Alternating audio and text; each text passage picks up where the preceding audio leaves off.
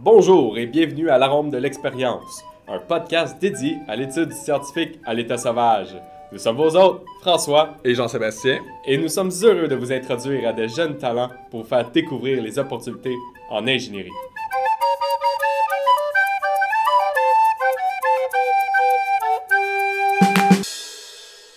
Notre invité du jour est une diplômée de Polytechnique Montréal qui effectue son doctorat au Centre de recherche Cerveau un des plus importants centres en neurosciences et en santé mentale au Canada. Aujourd'hui, on découvre l'écosystème entourant la recherche dans le domaine du génie biomédical axé sur la biophotonique, le tout mijotant dans la ville de Québec. Conceptrice de toutou au crochet à temps partiel, on accueille chaleureusement Andréane Deschênes. Alors, euh, bonjour Andréane. Euh, j'aimerais commencer par te poser des questions sur le cerveau qui est en fait pas euh, ton organe euh, dans, la tête, mais qui est en fait le centre de recherche pour lequel tu travailles. Est-ce que tu pourrais nous décrire euh, c'est quoi, qu'est-ce que ça mange en hiver, ça, le cerveau? Oui, avec plaisir. le Centre de recherche cerveau, en fait, il y a maintenant, je pense, on a fêté ses 30 ans il y a quelques années. ça a été, c'est, bon, pour ceux qui connaissent un petit peu la ville de Québec, c'est dans le bâtiment qui est Robert Giffard, donc qui était historiquement un asile, maintenant un hôpital psychiatrique. Euh, on a toute une aile donc, qui est dédiée à la recherche, qui compte une cinquantaine de chercheurs euh, dans plusieurs domaines assez variés, donc qui partent de, la recherche clinique euh, jusqu'au très fondamental. c'est un centre de recherche qui est super multidisciplinaire. Donc, on a autant justement des cliniciens, des biologistes, et on a même un centre de neurophotonique à l'intérieur. Qui est ce dont je, je, fais un petit peu partie. Donc, il y a beaucoup de recherches qui se fait aussi sur le développement d'outils pour aller étudier le cerveau. Euh, c'est un petit peu ça. Euh, ça fait qu'on est euh, plus, quelques centaines d'étudiants gradués, stagiaires, une cinquantaine de profs, plein de sujets super intéressants. Est-ce que c'est considéré comme une université, le cerveau? On, est affilié à l'Université Laval. C'est un, peu comme, par exemple, le, les, les CHUM, CHUL et tout ça. donc, c'est un, centre de recherche affilié à l'université. Puis, dans le fond, toi, à travers ta recherche, est-ce que tu as interaction avec des cliniciens aussi? Toi, ton, ton background est plus en lien avec l'ingénierie, mais est-ce que tu interagis avec les cliniciens directement? Euh, les cliniciens, pas directement. Euh, mais avec beaucoup de biologistes, de chercheurs en biochimie euh, et même dans certains cas très particuliers, on, a même des, échantillons qui sont dérivés de patients euh, en, clinique, mais bon, beaucoup, beaucoup en amont. Là, on n'a encore pas du tout les, les, patients. mais sinon, c'est vraiment un centre de recherche qui est très, très. il y a une belle dynamique. Donc, on a beaucoup d'interactions avec les autres labos. Donc, on a des, des des journal clubs, des présentations de, différents labos, de différents étudiants. Donc, on sait un peu tout ce qui se passe dans, les différents labos. oui, on interagit avec les chercheurs, mais pas sur le plan de la recherche directement. Comment ça se passe, cette, interaction-là? Euh, J'imagine que tu, vas faire affaire avec des biologistes, des médecins, et tout ça. Y a-tu des, euh, des trucs qu'il faudrait savoir un peu quand tu interagis avec un médecin? Peut-être pas aller décrire euh, l'hamiltonien de, de, la cellule ou quelque chose comme ça? Je dirais que différentes personnes ont des visions différentes euh, à même le centre de recherche. Euh, par exemple, bon, euh, on pourra en parler un peu plus tard, mais je fais partie du programme de biophotonique. Donc, dans mes cours, directement, j'ai autant des biologistes que des physiciens donc, qui prennent les mêmes cours. Les profs aussi, ça, va être déjà avec des backgrounds différents. Certains vont dire de omettre toutes les équations parce que les équations, ça fait peur aux biologistes. Mais d'autres, mais d'autres pensent que une équation bien présentée peut se glisser quand même, mais ça passe. Mais en effet, c'est vraiment important d'être capable de synthétiser euh, le sujet pour vraiment l'amener sous forme d'outil, si on veut, euh, pour le biologiste. Donc, en effet, de ne pas, pas, commencer à décrire une équation pour expliquer l'outil, ça ne marche pas, ça. Donc, bien vulgariser, dans le fond. Ça, c'est super, super important. OK.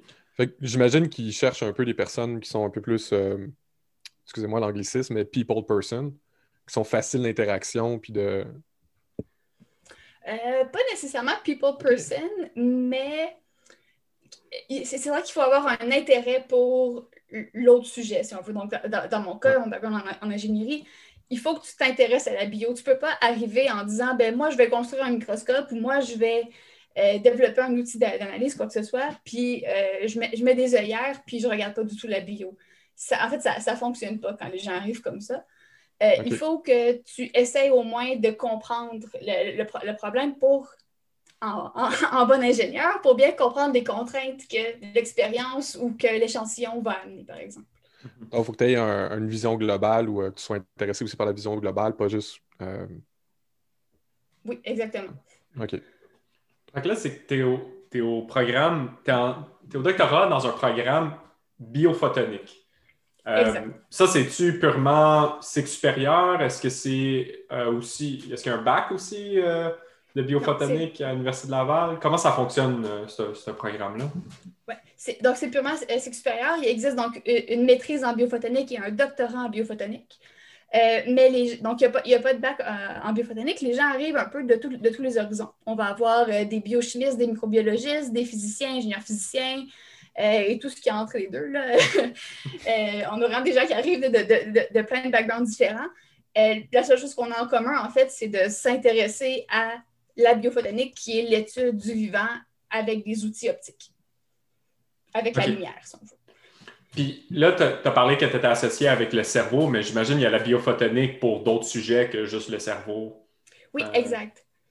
Dans ça. Oui, exact. Dans euh, un des prérequis, une des choses que chaque étudiant doit avoir, c'est des co-directeurs. Donc, ça prend euh, même idéalement un directeur plus en sciences de la vie et un directeur plus en sciences physiques.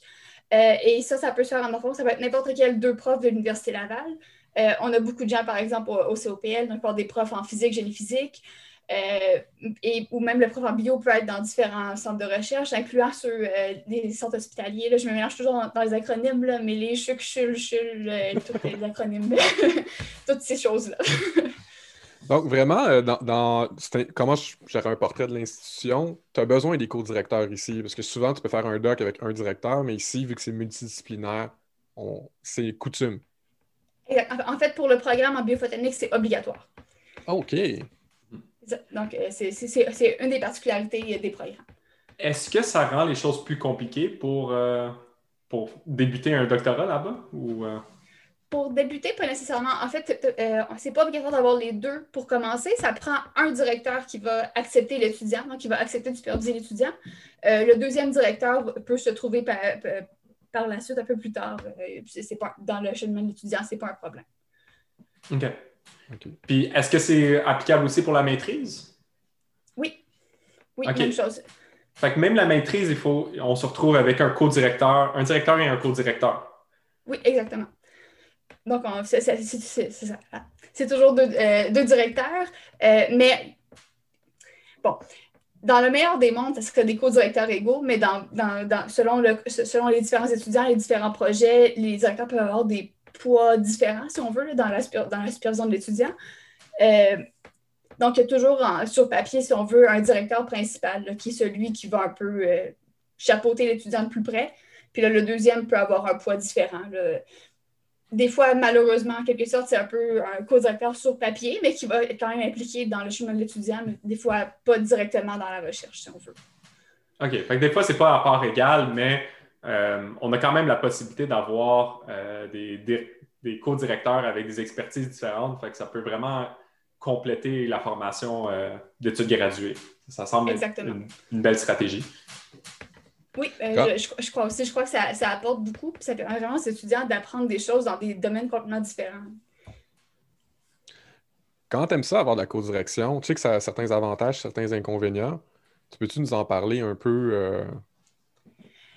Euh, bon, comme je disais, il y, a, des, formats vraiment différents. Par exemple, en ce moment, pour mon doctorat, j'adore ça. J'ai vraiment deux professeurs qui, amènent des parties très complémentaires à mon projet. Euh, je suis très chanceuse que c'est des, directeurs, donc c'est deux professeurs qui travaillent ensemble d'emblée, qui ont déjà beaucoup de collaboration, qui ont vraiment une dynamique de travail déjà installée. Euh, donc, ça se passe vraiment, vraiment très bien. Euh, pour ma maîtrise, bon, c'était une, une, co-direction de deux profs qui se connaissaient un petit peu moins au départ. C'est un peu plus nouveau, donc c'est sûr qu'il y a eu des petits accrochages. mais, mais sinon, en général, ça, en effet, ça, ça, apporte beaucoup, ça permet d'apprendre beaucoup de choses et des, de deux expertises vraiment différentes. Euh, pour l'auditoire, tu, tu peux-tu nous parler un peu de ton projet de doctorat? Oui, avec plaisir. Euh, en fait, ah, d'ailleurs, euh, JS, je pense que ça va être une surprise pour toi. Mon projet de doc a changé depuis qu'on s'en est parlé la dernière fois. Oh, excellent, j'ai hâte de découvrir. Eu une, belle nouvelle subvention il y a maintenant un an et demi. oui, c'est mon, mon, projet de ça. donc, mon projet, c'est de développer un microscope super résolution multimodal. Donc, c'est de combiner plusieurs modalités de microscopie à super résolution de fluorescence pour pouvoir aller étudier le, comment, les, comment les protéines du cerveau se réorganisent quand on apprend. OK. oh boy, OK, c'est pas, c'est pas simple du tout. Euh. c'est un projet typique biophotonique, donc vraiment très multidisciplinaire. Il y a autant l'aspect bio, donc pour l'étude d'une une, fonction, une fonction dans le cerveau, mais mon projet principal, donc l'expertise que moi j'apporte en, tant qu'ingénieur physicienne, euh, c'est le, développement du microscope, donc le développement de l'outil pour l'étude de cette question-là. Alors, pour ce, type de projet-là, toi, ça, te prend des bases euh, en biologie assez importantes. Donc, euh, pour quelqu'un qui a fait le programme en génie physique, comment tu fais pour aller chercher ces, ces talents complémentaires? Euh, c'est un peu drôle. Euh, quand, ils m'ont fait visiter le laboratoire pour la première fois, euh, donc quand j'ai débuté ma maîtrise, ils m'ont demandé ah, As-tu déjà fait un petit peu de bio? Tu sais quoi tes bases? J'ai dit Je sais utiliser une pipette, montrez-moi, mais, je suis prête à apprendre. vraiment, c'est ça qui est génial de travailler avec des, gens de plein de disciplines différentes. Ils m'ont formé de A à Z. On a des super techs, des pros de recherche, d'autres étudiants qui ont vraiment des bases en biologie, puis ils m'ont tout montré de A à Z. J'ai appris plein de techniques c'est ça. Donc, euh, j'ai tout appris euh, sur le tas, si on veut. Euh, c'est sûr qu'à Poly, j'avais fait le, cheminement biotechnologie, fait que j'avais fait biochimie pour ingénieur, biologie moléculaire et cellulaire. En tout cas, j'avais fait les, petits cours de bio. J'avais un petit peu de vocabulaire, ce qui m'a aidé, c'est sûr, mais c'est vraiment pas nécessaire. C'était du bonbon. OK, alors donc, je comprends, c'est quelqu'un qui, fait son, parcours en génie physique au bac peut quand même se retrouver très facilement aller dans un, un domaine beaucoup plus focus euh, biologie, sans nécessaire, ben, avec quelques petites bases qu'on peut acquérir à travers le programme de génie physique dans le volet euh, euh, génie biomédical. Mais n'empêche que ça peut s'apprendre sur le tas aux études graduées sans, sans trop de problèmes. Oui, euh, absolument. Puis même, bon, ça, c'est mon cas particulier à moi. Donc, moi, j'ai un projet qui est vraiment à l'interface, euh, en, plein dans, l'interface, si on veut, biophysique. Mais il y a aussi, pour, ceux qui, s'intéressent à la bio, mais qui ont un peu peur de salir les mains, il y a beaucoup de projets aussi un petit peu plus du côté physique ou même euh, du côté analyse d'image, des choses comme ça. Donc, il y a des projets en biophotonique qui ne sont pas nécessairement les deux mains dans, dans là, si on peut. Quand même, puis j'aimerais revenir peut-être sur ton, plus ton projet. Je suis quand même curieux pour, de savoir un peu euh, euh, comment ça fonctionne. Donc, euh, qu'est-ce qu'on va venir regarder pour. tu tu as mentionné que tu vas apprendre comment l'apprentissage, comment est-ce qu'on on, encode en fond les formations, mais qu'est-ce qu'on va venir chercher en fait? Oui. bon, du, du, côté bio. bon, euh, dans, le cas de, l'intérêt de recherche de mes laboratoires, si on veut, on s'intéresse beaucoup à ce qui se passe à la synapse. Donc, nous, on travaille en fait en culture de neurones. Donc, même quand tu les cultives, quand tu les fais pousser dans un incubateur, les neurones vont quand même former des réseaux, vont quand même se connecter entre eux. C'est justement ces connexions-là qui nous intéressent. Euh, on sait que, par exemple, c'est à, ces connexions-là que l'information est transmise d'un neurone à l'autre, euh, sous forme de signaux chimiques, électriques et tout ça. Puis il y a beaucoup de protéines qui vont se réorganiser pour renforcer ou euh, défaire, si on veut, ces synapses-là euh, en fonction de l'activité.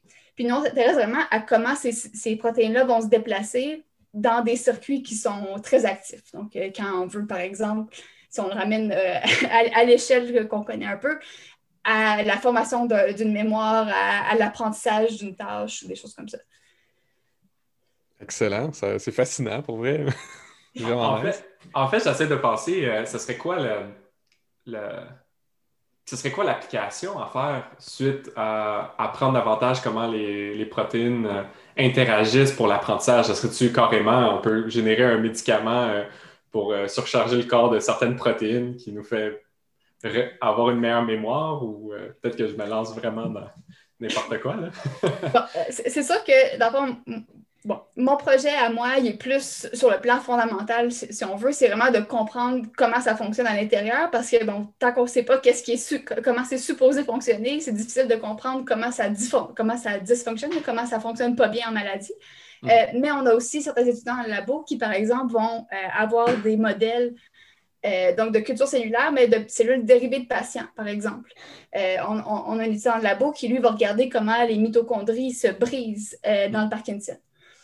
Euh, ou des choses comme ça. Euh, donc, on a aussi des collaborations où on peut appliquer ces méthodes-là à des cas pathologiques, donc des, modèles animaux, par exemple, de différentes maladies, euh, ou.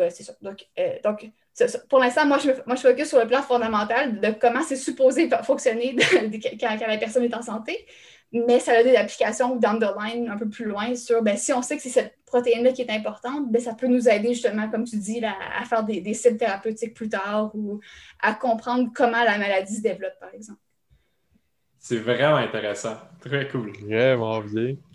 T'as-tu, t'as-tu euh, là, tu viens de décrire un peu plus ton projet. As-tu une certaine idée de c'est quoi les autres projets aussi qui sont offerts euh, à cet institut euh, pour donner un peu à l'auditoire un peu une idée de qu'est-ce qui se passe?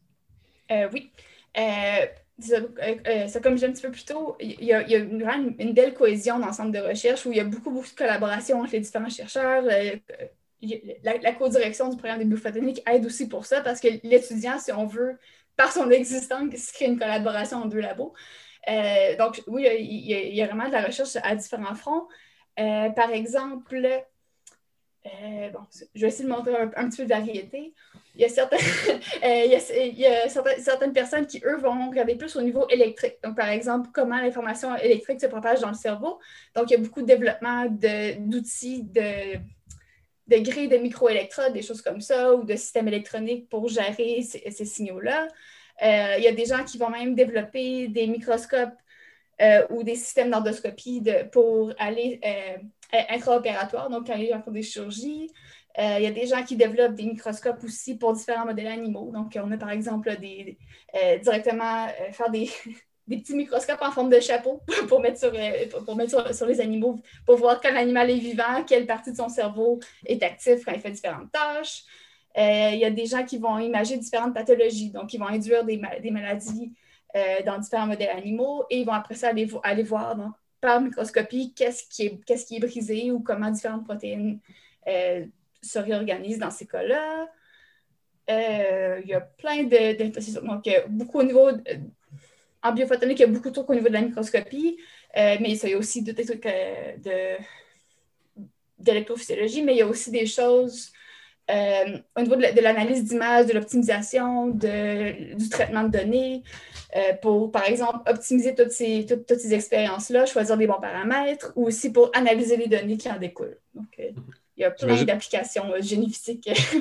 J'imagine que l'intelligence artificielle doit jouer quand même un rôle euh, de plus en plus prépondérant euh, justement dans le traitement de données, parce que j'imagine que tu dois extraire plein d'images, un, volume de données incroyable, puis il faut que tu sois capable de gérer ça à un moment donné.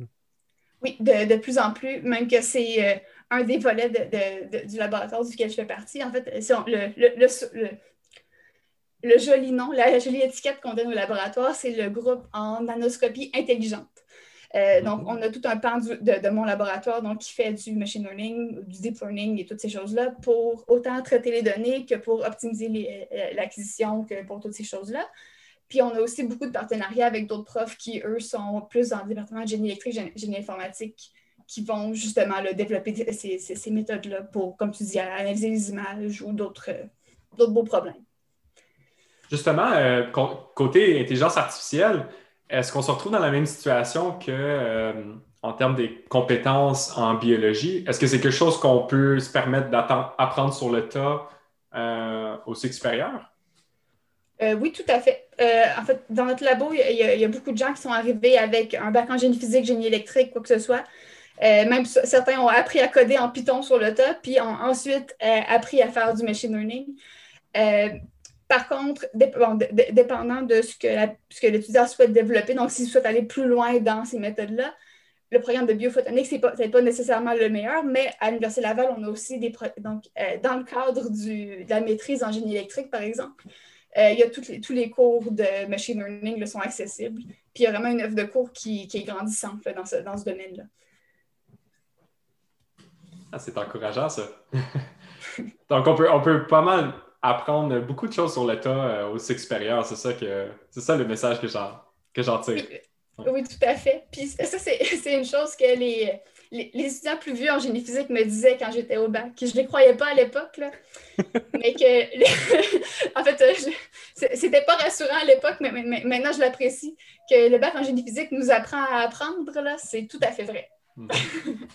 Ça, nous apprend, je pense, à nous débrouiller dans des situations hyper stressantes où on est en, général un peu perdu, mais comme tu as déjà été là maintes et maintes fois, c'est ça, ça rend la zone inconfortable confortable, euh, malgré que c'est quand même chiant quand tu es dedans pour la première fois. Tout à fait d'accord. Fait que parlons, euh, une, excellente euh, introduction, peut-être pour changer de sujet, pour être peut-être plus vers ton baccalauréat que tu as fait à Polytechnique, mais tu es originaire de Québec. Pourquoi tu as choisi, euh, puis après avoir fini ton bac, tu es retourné à Québec. Donc, euh, pourquoi tu as choisi euh, de venir à Polytechnique à Montréal, de partir de Québec, puis après ça, pourquoi après ça, je t'ai dit, OK, je vais retourner à Québec? c'est bon. Quand je, terminais mon, mon, cégep en sciences nat, moi, je cherchais, bon, qu'est-ce que je veux faire de ma vie? donc, je savais que j'aimais les maths. Je savais que je voulais appliquer les maths à quelque chose. Euh, ce que j'aimais des cours de physique, c'était de, réaliser. on s'entend de très, très, très de base au cégep, c'était les équations de projectiles, par exemple. Mais je trouvais ça donc cool de pouvoir calculer la trajectoire d'une baie d'un air, que les maths aient une application comme ça. Donc là, je bon, qu'est-ce que je peux faire de ma vie qui utilise des maths pour pour, ça, pour interpréter la nature ou pour euh, développer des systèmes? Moi, euh, j'étais assez créative aussi. donc, j'ai. Bon, et à l'époque, bon, en étant un étudiant cégep à Québec, le réflexe, c'est ben, je vais à l'Université Laval. comme tout bon étudiant au cégep à Québec, j'avais le, petit magazine Infobac de l'Université Laval, puis là, je surlignais des pages qui étaient intéressantes. Mais là, un jour, euh, on avait une espèce de foire des universités et Poly était présent. Euh, il y avait un petit kiosque donc, euh, de l'équipe de recrutement de, de, Polytechnique Montréal. et je disais, ah, ben, les programmes de génie, ils se donnent ailleurs aussi. Puis, il y avait un document d'un orienteur qui traînait qui était un tableau des disciplines de génie dans l'Université du Québec. Donc, il y avait toutes les universités, puis un peu les spécialités de génie dans, les différentes écoles. Et en fait, moi, ce qui a attiré mon œil à ce moment-là, c'était génie biomédical, qui se donnait seulement à Poly. Euh, T'as pas de génie biomédical à Québec? À l'époque? Non, en fait, euh, encore aujourd'hui, je crois qu'ils n'ont pas de bac en génie bioméd. En génie physique, tu peux spécialiser en bioméd, mais il n'y a, pas de bac. Fait dès, le départ, tu avais déjà un intérêt pour le bio. un, peu, oui. Euh, je savais que je voulais pas, euh, je voulais, je voulais pas aller en santé directement, je voulais pas devenir biologiste, mais je trouvais, euh, en fait, les mots-clés qui m'attiraient dans, les documents publicitaires des universités, c'était les choses comme les membres artificiels, euh, comme euh, les, trucs diagnostiques, c'est tous les, gros mots, les tissus artificiels. Ça avait l'air donc cool d'appliquer les maths pour aider les gens, pour aider la santé. Bon, c'était très, très, très vague à l'époque. ça fait que j'avais ce que j'ai fini par appliquer dans quatre programmes à Québec en actuariat et en génie physique et à, et Poly en génie biomède et en génie physique. ça, ça, ça, avait fini par être génie physique. En fait, été acceptée partout sauf génie biomédical. Euh, et j'ai fini par. Mais bon, ma stratégie très, très naïve était je vais faire un an en génie physique à Poly et je vais transférer en génie biomède, génie biomède après un an. Mais après un an de bac euh, en génie physique, je regardais les grilles de cheminement pour voir bon, ben, qu'est-ce que je manque, qu'est-ce que je peux aller gagner si je, si je transfère en génie biomède. Puis là, je voyais que tous les cours de maths que j'avais fait à, date en génie physique, en fait, eux, il n'y avait pas plus de maths. Il n'y en avait pas plus. Tout ce que j'avais fait en un an, eux, c'est ce qu'ils faisaient dans tous leurs quatre ans. Euh, fait que j'étais là, ben, finalement, euh, génie physique, c'est cool. Puis je voyais tous les cours de spécialisation qui s'en venaient à la fin de la quatrième année, biophotonique, euh, nanotechnologie, tous ces cours-là. Puis j'étais comme, ah, ben, finalement, c'est pas si mal, le génie physique. puis je suis restée. OK. ça fait, fait, vous savez pourquoi Montréal, initialement, c'était pour le génie biomède. Mhm. Euh, mais en même temps, bon, je voulais, je, ça, je voulais aussi aller explorer un petit peu, sortir de, de, mon petit Québec natal. comment, comment tu l'as vécu, le, le, baccalauréat euh, à, à, à, Montréal? Euh... Euh, en tant que la, la, ville ou le programme lui-même, un peu les deux? ah ben, si tu veux aller avec les deux, c'est sans problème. Tu parlais plus du programme, ça peut être la ville aussi. Ben, bon, la, la ville, j'ai pas grand-chose à, dire finalement, mais euh, bon, c'est sûr que c'était un peu intimidant les, les, premiers mois, là, mais une fois, euh, je pense que vous avez d'autres gens qui ont dit un peu la même chose, mais une fois que tu comprends l'autobus puis le métro, ça va, ça va bien, puis c'est donc, donc cool de pouvoir se déplacer, facilement. Euh, puis bon, rendu à ma troisième, quatrième année, je trouvais que c'était trop pour moi la grande ville. J'étais pour, pour euh, une petite fille de banlieue de cœur, ça devenait un peu trop. côté programme, comment je l'ai vécu? j'ai appris plein de choses. Euh, j'ai adoré tout ce qui est les cours de projet, les, laboratoires, tout ça, tout ce qui était très appliqué. Euh, j'ai adoré. Euh, ce qui a été beaucoup plus difficile pour moi, c'était les cours qui étaient très, très abstraits. Toute la branche de physique du solide, selon moi, c'était pas pour moi. c'était beaucoup trop abstrait, j'arrivais pas à le visualiser, ça, ça allait pas. mais donc, j'ai beaucoup, beaucoup aimé toute la, toute la dynamique. Donc, euh, l'espèce d'esprit de famille du bac en génie physique à, Polytechnique est super, super fort. C'est ce qui m'a gardé euh, en vie euh, pendant, ces quatre ans-là. Oui, somme toute, en le regardant derrière, soi, quand on n'a pas, pas la tête enfouie sous les 10 000 travaux, je, je l'apprécie beaucoup. J'apprécie tout ce que j'ai appris puis tout ce qu'on a fait, mais c'était très difficile, on s'entend pendant.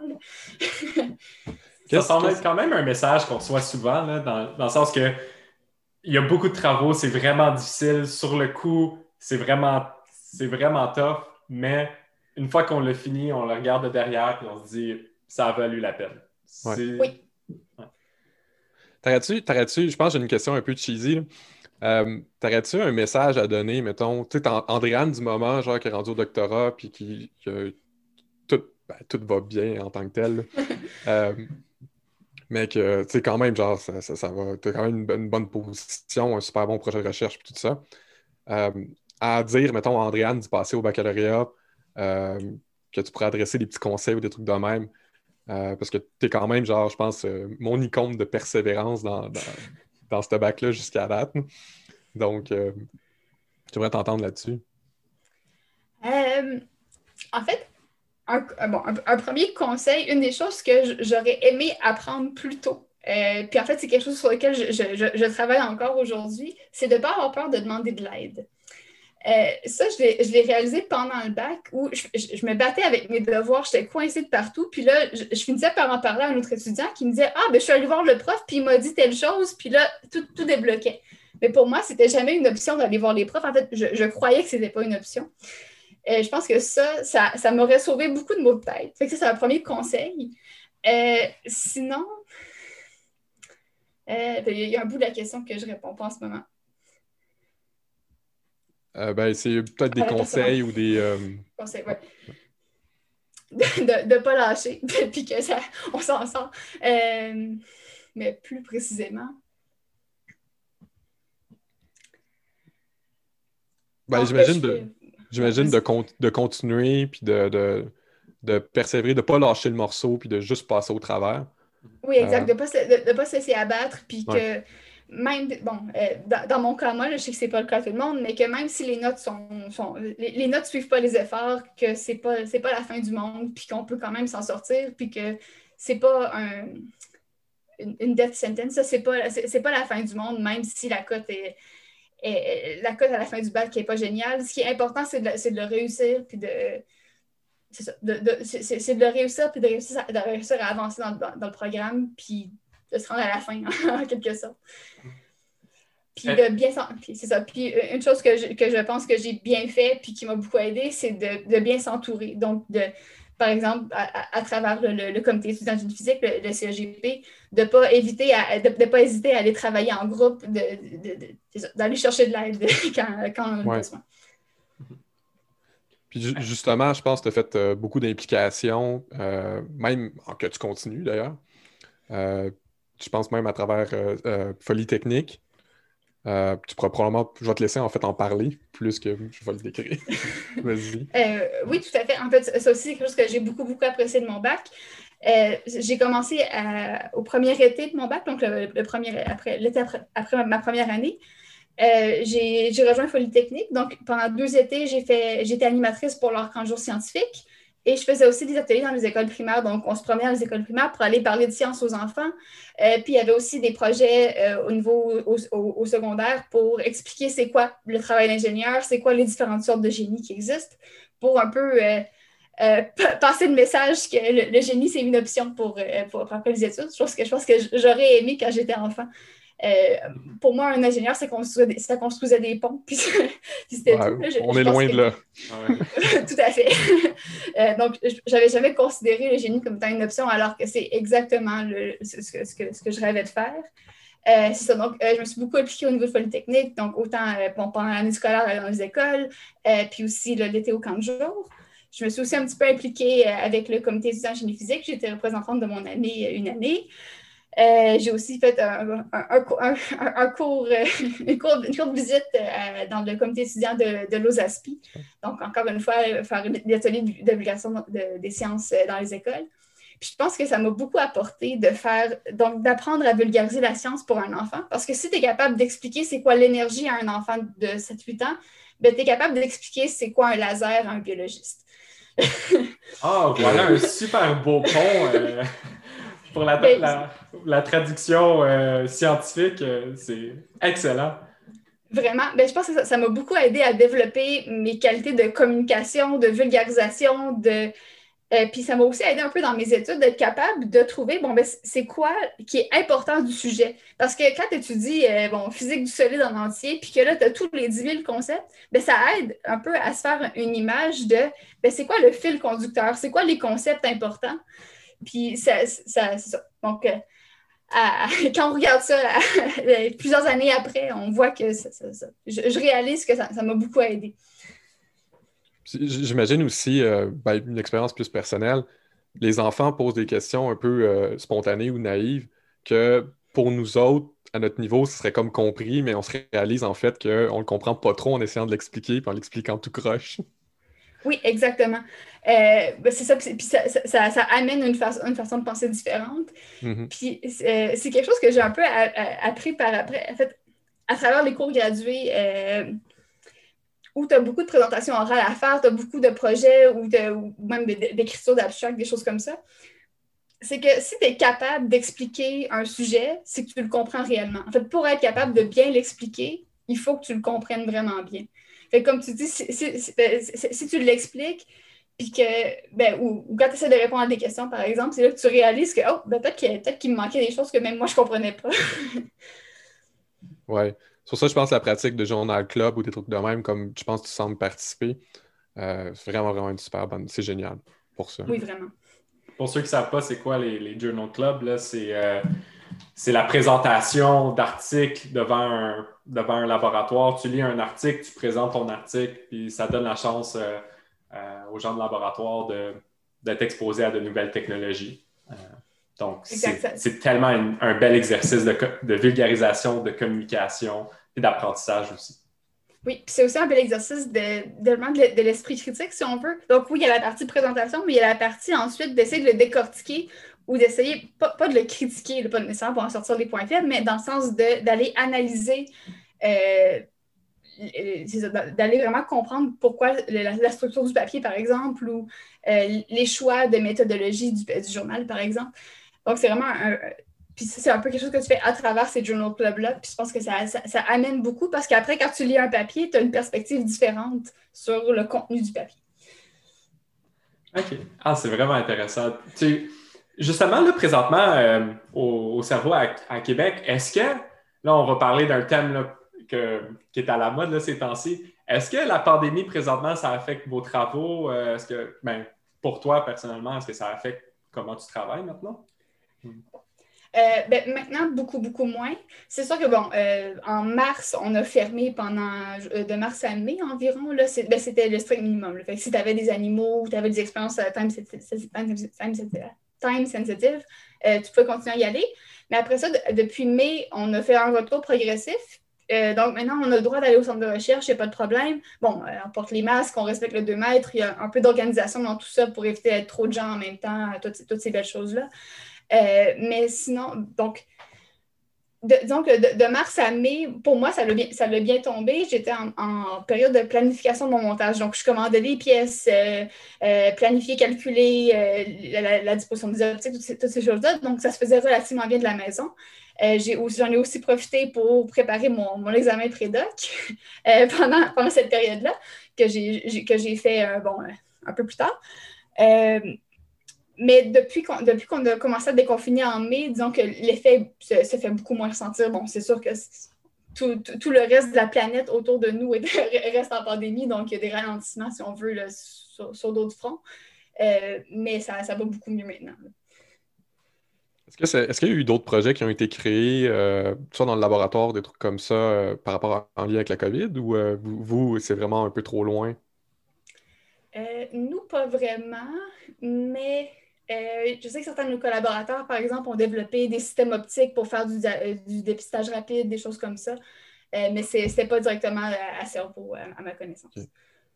Parce qu'il y a quand même beaucoup de liens avec. Euh, tu sais, ils parlent de plus en plus que la COVID a des effets sur le cerveau. J'imaginais que peut-être que dans le futur.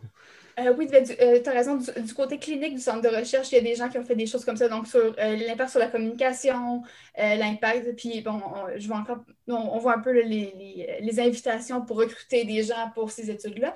mais donc, du côté clinique, il y en a eu beaucoup, mais malheureusement, euh, une partie de la cohésion du centre de recherche, la communication entre les labos euh, en a pris une petite claque avec la pandémie, mais ça va, ça va revenir.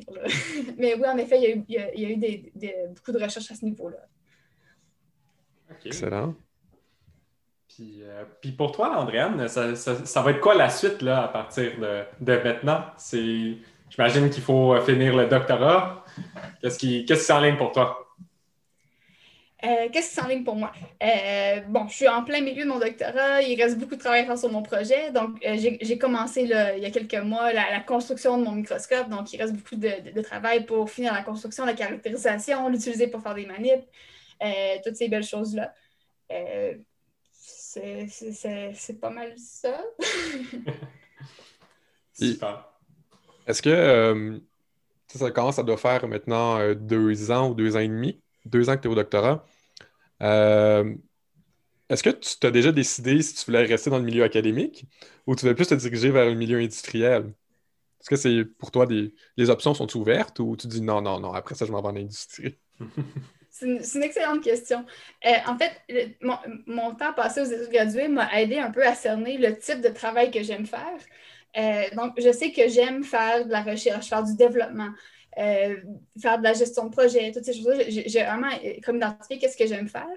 Euh, pour l'instant, je ne sais pas encore si je veux continuer de l'appliquer dans le milieu académique ou dans, dans, l'industrie, mais je pense que si je reste en académique, ça serait plus en tant que, comme je ne veux pas aller faire un postdoc pour devenir prof, mais ça serait plus de rester dans le milieu pour, par exemple, être professionnel de recherche ou gérer, euh, euh, par exemple, on a des, on a des gens qui, euh, au centre de recherche qui s'occupent du parc de, microscopes, des choses comme ça, donc des, projets, des, projets de gestion de projet, si on veut. si je vais en industrie, ça va être pour faire de la RD, c'est certain. mais je n'ai pas décidé encore ce serait quoi le bon environnement pour moi plus tard. Il me reste une couple d'années encore. As-tu une idée de quel type d'industrie ou vers quelle industrie tu irais, mettons, pour quelqu'un qui veut faire de la microscopie ou des trucs comme ça? Je sais que probablement, mettons, un flagship, ce serait probablement ABB, euh, mais il y en a probablement d'autres et il connaît probablement plus que moi. Euh, oui, en fait, euh, tu m'aurais posé cette question-là il y a quelques années, j'aurais dit j'en ai aucune idée. mais bon, maintenant que je fais quelques années que je suis dans le programme, j'ai vu un peu des, des, gens graduer puis aller se placer. Puis à date, à ma connaissance, le, placement biophotonique est excellent. On a par exemple quelques startups qui, qui, ont, qui ont, découlé du, euh, de gens en biophotonique. Euh, donc, par exemple, il y a une compagnie qui a été euh, commencée par un professeur en biophotonique qui, en fait, valorise les brevets développés dans le programme. donc, sa, compagnie va commercialiser des microscopes qui ont été brevetés pendant la recherche. il y a aussi d'autres, une, une, autre start-up qui, elle, fabrique des micro-endoscopes. Euh, donc, aller développer des systèmes optiques, électroniques, tout ça pour aller imager dans le cerveau. Donc, il y a des compagnies qui très, très directement en biophotonique. Mais si on est prêt à sortir un tout petit peu, mais de garder le même type euh, de le, d'outils optiques, si on veut. Comme tu dis, chez ABB, justement, on a des, des anciennes biophotoniques qui sont là maintenant, qui, bon, au lieu de développer des microscopes pour mesurer euh, des cellules, ils vont développer des systèmes pour mesurer des niveaux de pétrole dans des tanks ou pour des, des, applications différentes. Donc, ça aussi, c'est super intéressant. Euh, comme autre compagnie. Il y en a. Bon, c'est sûr qu'il y a toujours. Il y a des gens qui vont se retrouver. Euh, pas vendeurs, le représentant, par exemple, dans les. Représentants, parce que je cherchais le mot. Euh, dans, les compagnies microscopes, là, Olympus, Zeiss et tout et tout. Là, donc, il y a aussi une demande pour des gens qui vont, oui, et comprendre comment ça marche le microscope, mais aussi à quoi il peut servir, comme ça lui permet de bien cibler le bon produit au bon client, par exemple. Donc, ce que je comprends, c'est qu'il y a beaucoup d'entrepreneuriat qui, est euh, présent au, cerveau puis en biophotonique. Euh, beaucoup d'entreprises qui en découlent. Il y en a deux à ma connaissance, peut-être un petit peu, peut-être d'autres que je ne que, je connais pas. Euh, les opportunités sont là. à travers l'Université Laval, on a accès, ben, vous avez l'équivalent à Poly aussi, des espèces de regroupements de valorisation. J'ai Savoir en tête, mais je pense que je me trompe d'acronyme. Nous autres, c'est Univalor, puis vous autres, euh, ouais, je pense que c'est. Savoir. Savoir, je pense. En tout cas, les, outils sont en place, il y a des concours d'entrepreneuriat, tous les outils sont là, sauf que moi, c'est moins mon dada un petit peu. Et eh bien même euh, à partir du COPL, il y a eu beaucoup d'entreprises qui, ont été qui ont été démarrées. Euh, on, les voit un petit peu passer ces conférences-là avec le temps. Là. par exemple, il y a, des, des, étudiants qui ont développé des compagnies pour commercialiser les fruits de leur recherche. Euh, donc, il y a des compagnies qui vont vendre des lasers particuliers, des choses comme ça. Tu as, mentionné rapidement le COPL. Tu peux-tu, euh, Centre d'optique photonique euh, laser, right? C'est ça? Oui, c'est ça. peux juste en glisser un mot, parce que je sais que tu as travaillé là à, ta, maîtrise. Oui, en fait, ben, j'ai fait partie du regroupement à travers un prof. donc, c'est un regroupement de chercheurs qui, donc, qui travaillent en optique photonique et laser. Euh, il y a ils ont un bâtiment qui leur appartient, qui est sur le campus de l'Université Laval. Euh, il y a plusieurs, plusieurs euh, axes de recherche, dont un qui est la biophotonique. il y a plusieurs des profs donc, qui sont qui co-dirigent des étudiants en biophotonique qui font partie du COPL. Euh, ça vient, ils ont, euh, bon, puis dans ces installations-là, il y a aussi tout plein de ressources. Par exemple, ils ont un, atelier d'usinage, ils ont des trucs pour euh, étirer la fibre. Bon, il y, a, plein de, ressources qui sont disponibles en étant membre du COPL. On, on, collabore beaucoup avec, avec les chercheurs qui font partie de ce groupe-là. y a autre chose qui serait intéressant à mentionner sur le COPL? Donc, Juste pour être sûr de comprendre, dans le fond, le, cerveau et le COPL, c'est des groupes de recherche. Puis biophotonique, c'est le programme d'études graduées dans lequel ben, des étudiants vont se retrouver à participer dans les deux groupes, entre autres, de recherche. C'est bien ça?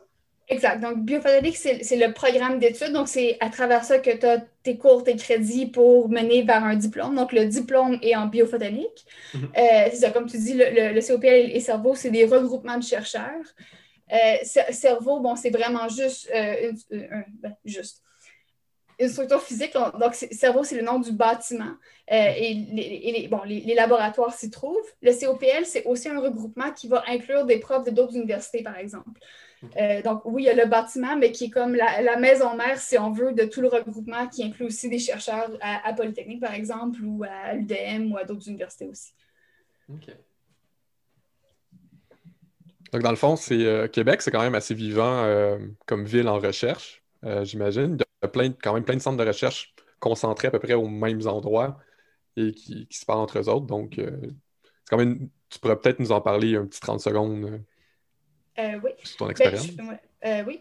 Mais ben, comme tu dis, il y, a, plusieurs centres de recherche. Euh, beaucoup sont affiliés à l'Université Laval, qui est, bon, un peu comme l'UDM, une assez grande université avec plein de facultés qui, en, qui, qui, vont dans plein, dans plein de domaines de recherche. donc, il y a plusieurs centres de recherche donc, en milieu hospitalier, par exemple. Il y a, bon, il y a Cerveau. Puis, il y a aussi des centres de recherche qui vont être à même le campus de l'université. C'est ça. Donc, puis il y a beaucoup de collaboration entre. Euh, c'est sûr qu'en étant à cerveau, on est un petit peu, donc physiquement, on est un petit peu plus loin de tout ce hub-là, euh, mais euh, on, a quand même beaucoup de collaboration avec les gens. Nous, on se déplace. Souvent, c'est nous qui allons se déplacer vers le campus. Les gens n'aiment pas ça venir à Beauport, je ne sais pas pourquoi. Ou c'est trop loin. mais ça, mais, ça, il y, a beaucoup, de collaboration, donc même entre les centres de recherche, entre les, entre tout ce beau monde-là. Mais Andréane, on approche de la fin de l'entrevue. Euh, ben, il y aurait une question qu'on aimerait te poser concernant, justement, tu sembles avoir une bonne passion, une grosse passion autour du programme de biophotonique à l'Université de Laval. Fait que pour des étudiants qui sont intéressés en ce programme-là, qui veulent se lancer aux études supérieures euh, là-bas, euh, ce serait quoi les conseils que tu donnerais? Ce serait quoi les pistes de, recherche pour se trouver un directeur? Qu'est-ce que tu pourrais leur dire? Allez sur le site web du programme biophotoniquelaval.ca, si je ne me trompe pas. Euh, donc, il y a des listes de, tous les noms des chercheurs qui sont impliqués dans le programme. Euh, et donc, avec une petite description de chacun leur, champ de recherche, puis de ne pas hésiter à contacter les profs. Euh, même s'ils n'ont pas directement d'offres de projet, souvent, ils vont être quand même à la recherche d'étudiants. il y a aussi beaucoup d'événements portes ouvertes. Bon, en, plus, ces temps-ci, c'est par Zoom. Ça, ça, ça, a ses points forts, il faut le dire quand même. Mais ça, de ne pas, hésiter à aller voir qu'est-ce qui se fait en recherche c'est pas mal ça que j'aurais à dire. Donc, c'est ça, de ne pas hésiter à aller voir, euh, de pas hésiter à, écrire aux profs, puis euh, c'est ça. vraiment prendre les devants puis de foncer. Ben oui. ben, c'est super ça. Merci beaucoup, Andréane, euh, d'avoir pris le temps de jaser avec nous aujourd'hui. Puis à l'auditoire, on se dit à la prochaine, à l'arôme de l'expérience. Eh bien, c'est déjà la fin de cette entrevue. Laissez-nous savoir ce que vous en avez pensé sur notre page Facebook, podcast L'arôme de l'expérience. Merci de votre écoute et on se retrouve au prochain épisode afin de s'enivrer à nouveau de l'arôme de l'expérience.